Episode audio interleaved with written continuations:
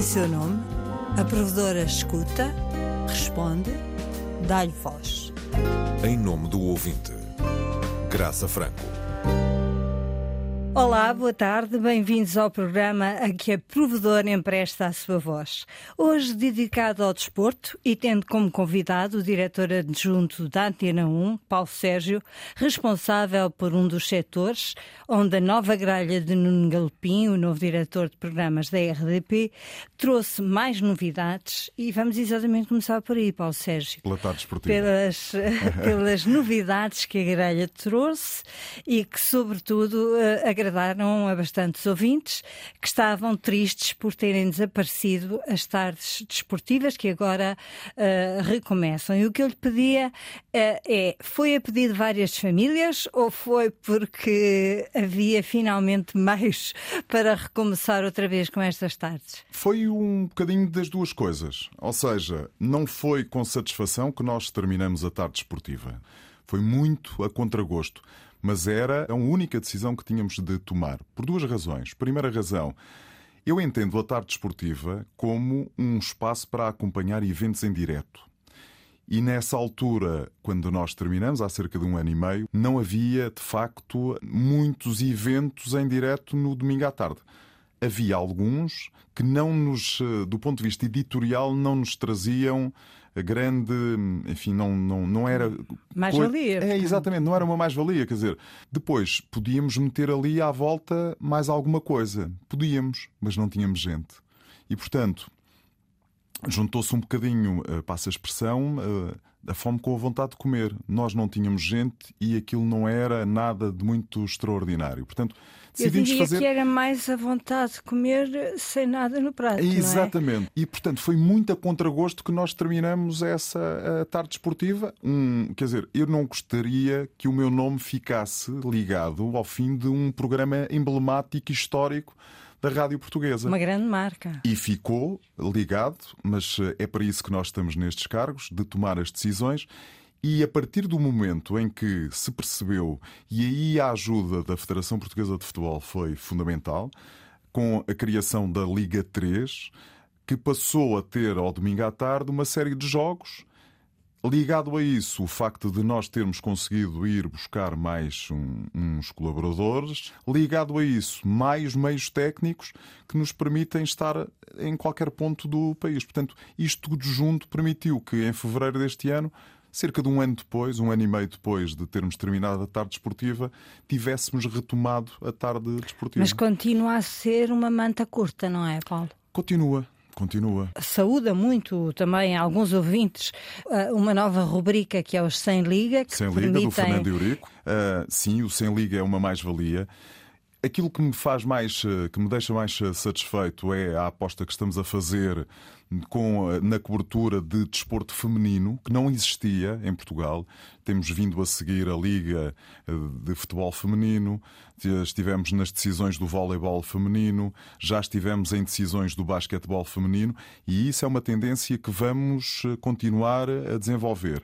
A Liga 3, na próxima temporada, terá uma série de clubes históricos do futebol português. Muitos deles irão jogar ao domingo à tarde, que nos permite depois ter a Liga 2, a Liga 1, o basquetebol, o hockey em patins e, portanto, isto tudo já dá uma sopa, utilizando outra vez um termo gastronómico, já dá aqui uma sopa muito mais interessante, muito mais apetitosa. Paulo Sérgio, estamos num momento em que eh, é preciso pressionar, digamos, o governo, dado que está em renegociação o contrato de concessão, que curiosamente para a televisão implicava até, eh, muito especificamente, algumas obrigações, sobretudo de dar corpo às modalidades subrepresentadas, promovendo atividades desportivas e hábitos de vida saudáveis e combatendo a violência do desporto mas dizia isto para a televisão, não dizia isto para a rádio. E isso não lhe faz uh, temer que uh, no orçamento da televisão, em que até estava previsto o lançamento possível de um novo canal, se encurta ainda mais o seu salário mínimo para comprar oh, a sopa? Eu tenho uma sorte. Eu tenho vários. Enfim, sou um homem relativamente sortudo, mas tenho a sorte de ter trabalhado também já na televisão. E de ter tido responsabilidades ao nível da televisão na área do desporto. E, portanto, comparar a televisão com a rádio é comparar eh, algo que é incomparável. Quer dizer, o, o orçamento que eu tenho para um ano de rádio dá para fazer eh, qualquer coisinha na televisão. Não dá para pagar um jogo da Liga dos Campeões só para as pessoas terem. Se a RTP tivesse a Liga dos Campeões, um jogo da Liga dos Campeões daria para pagar um ano de orçamento no desporto da rádio.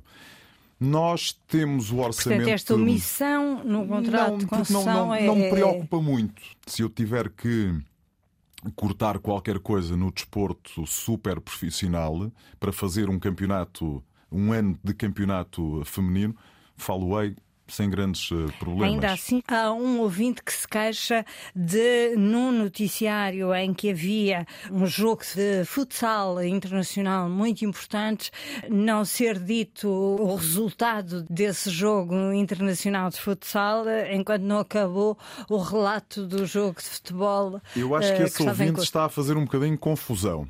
Eh, eu recordo-me que havia ao mesmo tempo eh, do Portugal-Argentina, se a memória não me atraiçoa, havia um Benfica Portimonense. Eu era o narrador que estava no Estádio da Luz.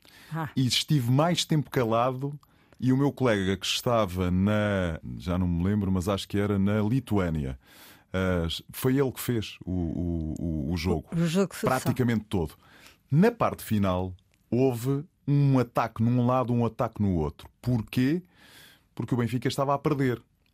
E uh, o futebol Benfica a perder é, na minha modesta opinião, do ponto de vista editorial, um, também importante. Tentamos. A, a, televisão tem a possibilidade de meter num canal um jogo e no outro canal outro jogo. Nós não temos. As coisas ao mesmo nós tempo. não temos. Temos de tentar mostrar aqui as coisas ao mesmo tempo. Foi conseguido, aparentemente, na opinião desse ouvinte, não. Na minha opinião, foi mais ou menos conseguido e, portanto, eu Fica aqui fiquei satisfeito. explicada essa queixa, pelo menos. Há ouvintes que querem ouvir mais desporto e mais futebol, mas também temos os outros, que são aqueles que querem menos uh, desporto, sobretudo menos, menos futebol. menos, futebol. E eu escolhi aqui uma, uma caixa em que um ouvinte diz que há uma exagerada atenção ao futebol e que depois diz que há também uma exagerada importância que se tem dado a pessoas cujo caráter é, no mínimo, duvidoso e perguntava-lhe há de facto ou não um bocadinho esta relação? Temos um problema em Portugal, que é um problema uh, que não é só da, da Antena 1, da Rádio Pública, que é um problema, eu acho que da sociedade portuguesa, que é nós não gostamos de futebol. Nós gostamos do nosso clube e gostamos que o nosso clube ganhe. Nós, e ainda vou mais longe, nós não gostamos de desporto, gostamos de ganhar. Nós temos uma pouca cultura desportiva. E a rádio, a televisão e os jornais são um bocadinho o espelho da sociedade que temos. Os clubes têm uma política de comunicação de enorme fecho. Quem é que fala? Geralmente em Portugal são os uh, presidentes. E, portanto, eu não sei se, se esse nosso ouvinte uh, acharia melhor que nós, por completo, silenciássemos os, as pessoas. Em relação ao haver mais futebol ou menos futebol, isso é um tema que já vem eh, enfim, da, da pré-história. que de outros provedores. Uh... Todos, eu, eu, eu já aqui estou, vai para 18 anos, uh, já trabalhei com variedíssimos provedores, já passei pela televisão, também já trabalhei com alguns provedores. E o tema é sempre um tema recorrente e eu não tenho nenhuma solução para isso. Mas mais violência ou menos violência desportiva, curiosamente, não é uma queixa que, que se tenha colocando, mas eu também, em nome do ouvinte, certo. pelo menos dos ouvintes que acham que o futebol pode gerar uma certa cultura de, de violência. Eu gostava também de saber a sua opinião e o que é que faz para que no final do jogo não, não haja apelo à violência de nenhum dos lados. Eu, aquilo que, que podemos fazer é, uh, e eu tenho alguma experiência de estar uh, em direto dos estádios, uh, é relevar a esmagadora maioria das vezes em que acontece violência. Agora, se nós estamos a entrevistar um, um determinado atleta, se estamos a entrevistar um determinado treinador ou um determinado dirigente e ele diz qualquer coisa que incita à violência, o que fazemos? Tiramos o microfone, dizemos que não é assim. Um, Mas sim, o futebol português tem uma cultura, eu não digo de violência, de uma cultura de uh, palavras demasiado. Uh, às vezes demasiado ríspidas. Sente que também, do ponto de vista do, do relator, sobretudo nos jogos, essa cultura de violência se faz sentir sobre quem está no, nos estádios, a fazer os relatos, a fazer os comentários? Evoluiu bastante nestes últimos anos, ou seja, desde o Euro 2004, que os, sobretudo com os estádios novos, com a Liga de Clubes eh, a impor algumas regras eh, aos clubes, a coisa evoluiu muito. Agora, o que tem havido é, é também os clubes a tentar sempre dificultar ao máximo uh, o trabalho dos jornalistas, seja colocando-os num parque de estacionamento que está a um quilómetro e que nos obriga a passar por entre os adeptos, isso acontece sendo eh, que eh, num determinado jogo eh, todos os repórteres da rádio são retirados do relevado e colocados na bancada. Isso também acontece em Portugal. Agora, já me aconteceu estar a fazer um relato e ter uma espécie de um segurança do clube ao lado e isso melhorou bastante. Ou seja, eu já não me sinto tão inseguro como já me senti. As coisas estão bem? Não estão. Há pouco o Paulo Sérgio bateu numa tecla uh, que eu, como provedora, também senti. Explique lá aos ouvintes das 8h35 da manhã o que é que se passa, qual é o critério editorial? É um, uma síntese, tem três minutos que nós uh, atropelamos para desespero do Nuno Galopim e da sua equipa, do Ricardo Soares, uh, todos os dias porque fazemos sempre ali mais, mais dois minutinhos, mais três minutinhos, e tentamos condensar toda a atualidade que uh, achamos importante naquele momento. Ou seja, o ouvinte, às vezes, só ouve às 8h35, mas a notícia que ele queria ouvir às 8h35 ou está nas 7h35 ou está depois às 9h35. A principal função do jornalista é escolher. E uh, às vezes escolhemos mal. Eu acho que há alguns ouvintes que têm também um bocadinho de razão, porque às vezes escolhemos mal, devíamos ter dado um determinado assunto e não damos. Mas nós refletimos muito sobre isso. E, portanto, não há nenhuma teoria da conspiração, Graça. Nenhuma. Aqui, então, na rádio que é paga com os nossos impostos, tratamos ou tentamos tratar toda a gente por igual. Qual era o número ideal da sua equipa? Quantas pessoas precisaria mais? Precisaria mais hum, para fazer, para que nós pudéssemos fazer mais coisas, para que pudéssemos todos descansar de forma tranquila, mais quatro pessoas era essencial. Se nós pensamos que este ano a rádio toda recebeu seis pessoas, salvo erro, quereria dizer que é tudo para o desporto. Pois e não vai acontecer. Não pode ser. Infelizmente. Eu gostava também de falar da queixa mais original que tivemos uh, desde que eu sou provedora e que tinha a ver com a linguagem desportiva. É sobre o, o jogador vertical. O jogador vertical. Agradeço ao nosso ouvinte o facto de ter tido a pachorra, acho que é o termo certo, de uh, ligar para a Associação Nacional de Treinadores de Futebol. Exatamente. De ter uh, ido ao fim da, da, da, da linha para uh, me explicar que isso não existe. E para mim era pacífico que existia. Porquê? Porque já tinha ouvido até treinadores. Ele depois explicou-me que aquilo não é um, um termo que os treinadores usem. Não, é. Há treinadores Há com quem eu falo que, que me dizem isso, ou seja, aquele jogador é um jogador vertical. Porque pega na bola junto à sua grande área, vai sempre em frente, verticalmente, até à área adversária e remata.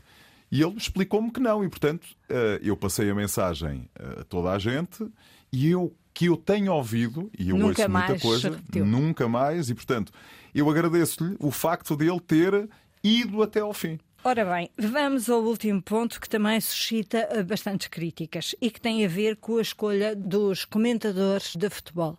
Há o pendor. Os olhos, uh, os olhos com dos... que olhamos são Exatamente. olhos azuis, é de uma maneira. São olhos verdes, é de outra maneira. São olhos vermelhos, é de outra maneira. Eu não tenho solução para isso. Eu confio nos quatro comentadores de desporto da Antena 1, de futebol. Estão connosco já há muitos anos todos eles são ou jornalistas ou uh, praticam a atividade de comentário. Portanto, aqui não vamos ter eh, não notícias. Vamos. E para as outras modalidades, o que é que ainda é possível fazer ou o que é que pensa fazer? Eu gostava muito, por exemplo, de poder fazer mais basquete, mais futsal, mais handball, mas temos aqui outro problema. A rádio não tem dinheiro para gastar nestas modalidades.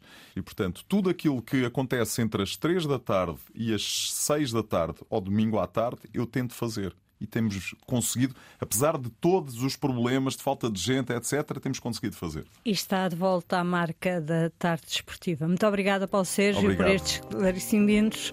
Agora vamos esperar por mais queixas para voltar aqui. Cá estaremos.